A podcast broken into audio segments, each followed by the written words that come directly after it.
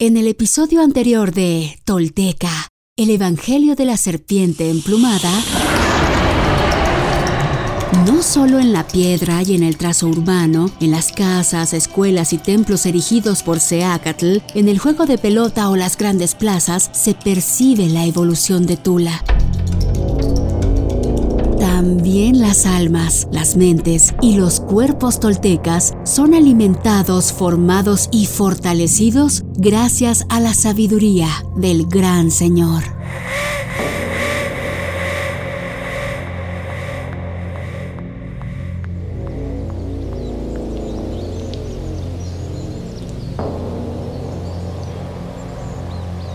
Las leyes de los hombres todo lo trastocan todo lo transforman, no siempre en la crisálida que adquiere alas, no siempre en el botón que florece, a veces en la hiedra que todo invade, a veces en la putrefacción que crece.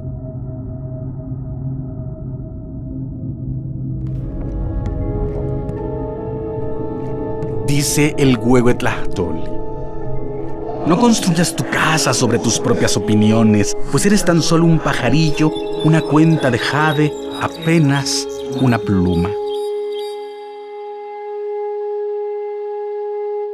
Los designios del cielo todo lo bañan, lo llenan de sentido y de luz oblicua que sobre las almas crece y adquiere textura sinuosa y obtiene plumas en relieve. Y en medio de la tierra y a la deriva en el mar, el Señor aclama, enseña, provoca, declara, conquista, detiene. Él es el elegido.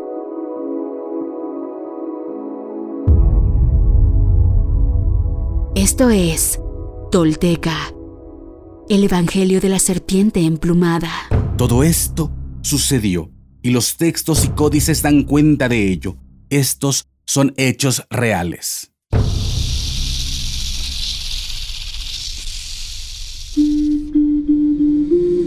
Quienes logran desentrañar en sí mismos el secreto del todo, se vuelven personas espejo, rostro y corazón. Y en ese espejo nos reflejamos todos como herederos de la náhuac. Pagnopatescatl. Toish.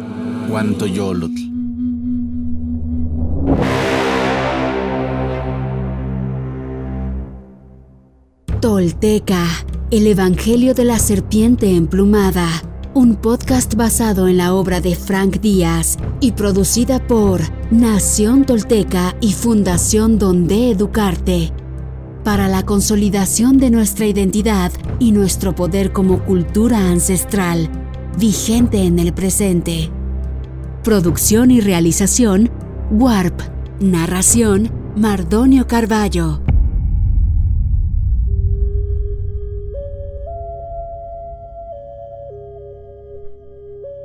Como los siglos de guerras habían arrojado a los moradores a un estado de inseguridad, Seacat decidió crear un código legal.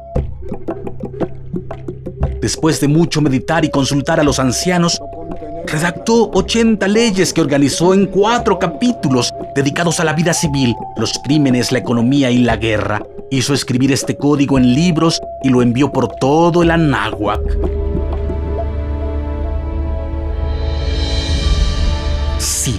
Finalmente en este quinto sol el mundo pudo ver un avatar, un profeta ser elegido como gobernante por el grupo de sabios, no por su astucia política o herencia de sangre, sino por merecimiento. Anáhuac hace más de mil años tuvo el privilegio de tener al hombre por merecimiento con mayor nivel de conciencia y valor como gobernante. Aunque el mundo material ha avanzado mucho en estos mil años, no ha habido en nuestra era civilizatoria región más avanzada espiritualmente que Anáhuac gobernada por Seacat Topilzinquetzalcoatl.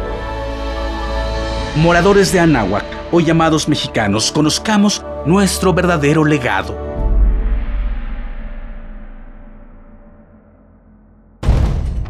Lo primero que ordenó fue que cada individuo fuera un merecedor, es decir, que luchara para ganarse las cosas y no aceptara nada que no hubiera ganado. Supeditó las herencias a esta ley, de modo que solo quienes demostraran mérito propio pudieran heredar de sus padres. A quien despilfarraba su herencia, se la quitaba.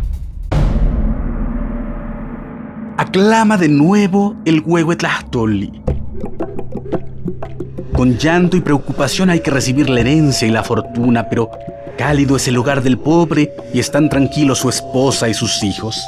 Naciste noble. Teme por ello, podría embriagarte o hacerte presuntuoso.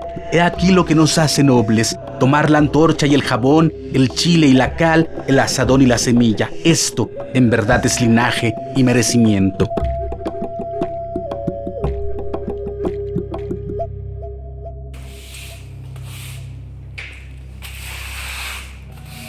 Además, ordenó que todos, sin importar cuán bajos o encumbrados fueran, ganaran su pan con su trabajo físico, siempre fueran aptos. Para dar el ejemplo, Seacat se empleó a sí mismo como barrendero.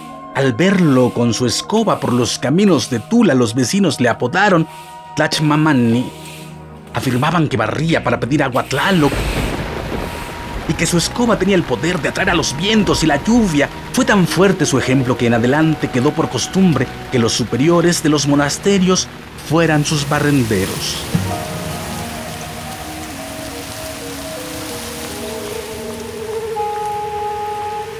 Su tercera ley fue que todos los jóvenes antes de casarse demostraran que podían mantenerse a sí mismos y a sus futuros hijos, construyendo una casa, labrando la tierra, comerciando o haciendo alguna otra actividad útil. A la hora de sembrar no solo vayas y siembres, prepárate bien, selecciona bien, planta bien para que bien eches raíces. Cultiva bien tu cementera, tus campos, tus nopales, construyete allí una casa buena, firme con ayuda de todos y déjala en herencia a aquellos a quienes educas, que vean en ti al que enseña y se preocupa, pues el que instruye a otros fundamenta el modo de no dar vueltas en vano. Huehuetlachtoli. Prescribió que quien por necesidad robaba o se endeudaba fuera entregado como esclavo a su víctima o deudor hasta pagar el monto, en cuanto a los holgazanes y los despilfarradores eran esclavizados por un año sagrado en beneficio de la nación.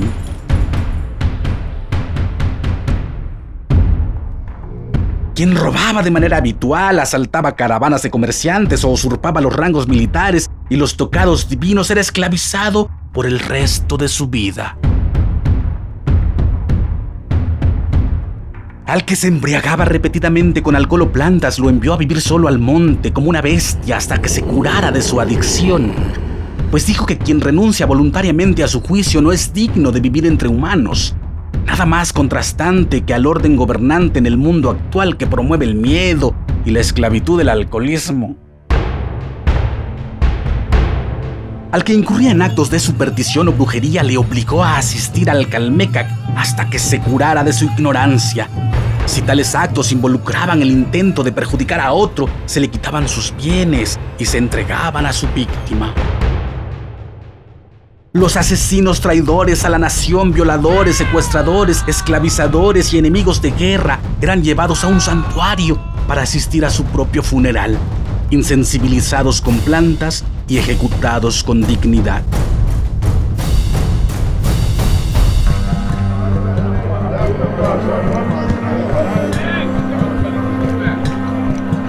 Reguló el comercio para que no hubiera injusticias ni despojos. Prohibió la posesión de la tierra, las aguas, los bosques y las minas, pues dijo que la tierra no es propiedad del ser humano, sino del cielo, y que a los humanos les basta usufructuarla. Pero permitió a los más iguales poseer y comerciar libremente las herramientas y los frutos producidos con sus propias manos.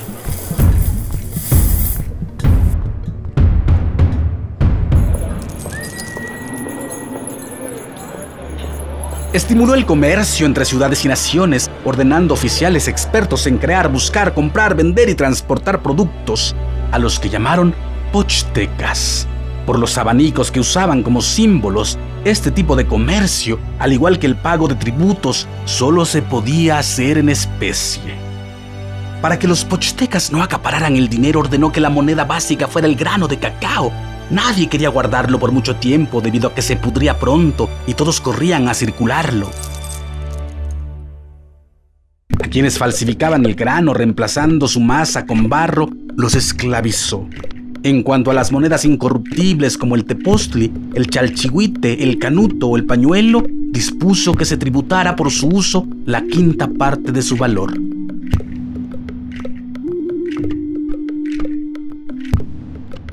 mandó que cada ciudad tuviera un tribunal de ocho jueces, cuatro designados por el Estado y cuatro escogidos por sus moradores en personas irreprensibles. El propio Seacat era el juez supremo de la nación. Exigió que los pleitos se basaran en evidencias, no en impresiones, y limitó su duración a un máximo de 80 días, y condenó a muerte a los jueces que se dejaban comprar, pues dijo que quien administra justicia debe ser el primero en sentir su peso decretó que los funcionarios del gobierno y sus hijos recibieran penas agravadas por sus faltas, pues estaban más obligados que los demás a poner un buen ejemplo. Condenó las faltas menores con el punzado ritual. Para las mayores construyó jaulas de fuertes maderos y legisló que los presos solo podían permanecer en ellas hasta que regresara el tonal en que habían entrado. Después eran liberados, esclavizados o ejecutados. dice el Huehuetlahtoli.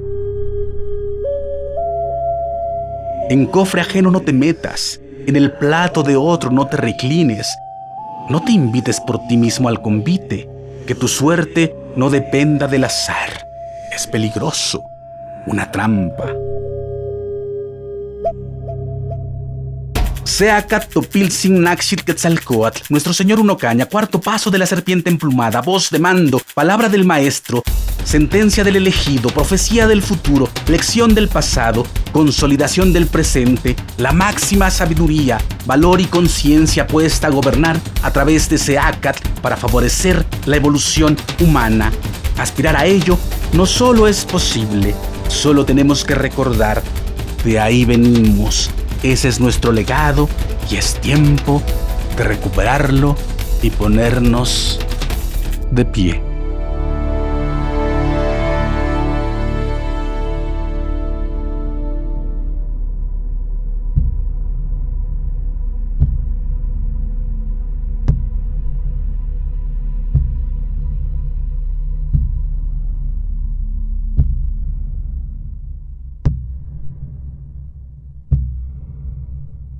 Hoy me pongo de pie, firme sobre la tierra. Al reconocerme, reconecto orgullosa con mi maravilloso pasado. Dejo atrás la mentira, las falsas creencias y la vergüenza que me fueron impuestas.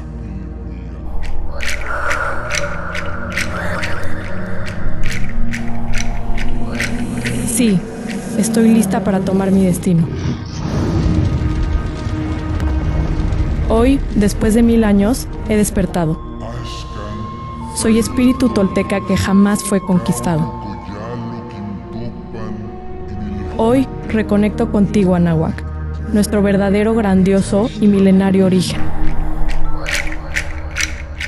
Para que desde ahí, unidos con mis hermanos toltecas, caminemos erguidos en el presente y hacia el futuro que forjaremos. En mis manos tomo conocer y morar. En el rojo y en el negro, Intlili Intlapali.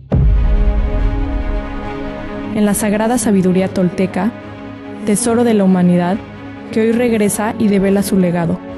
Un camino para despertar y evolucionar en un mundo que se ha quedado sin imaginación ni respuesta.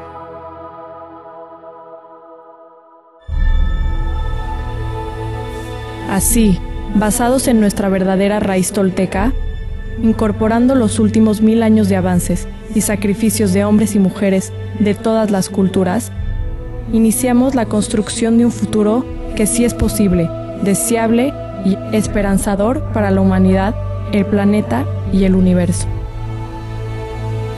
Sí, soy sagrada, soy tolteca, soy sagrada. He despertado y desde mi vulnerabilidad descubro mi verdadero poder.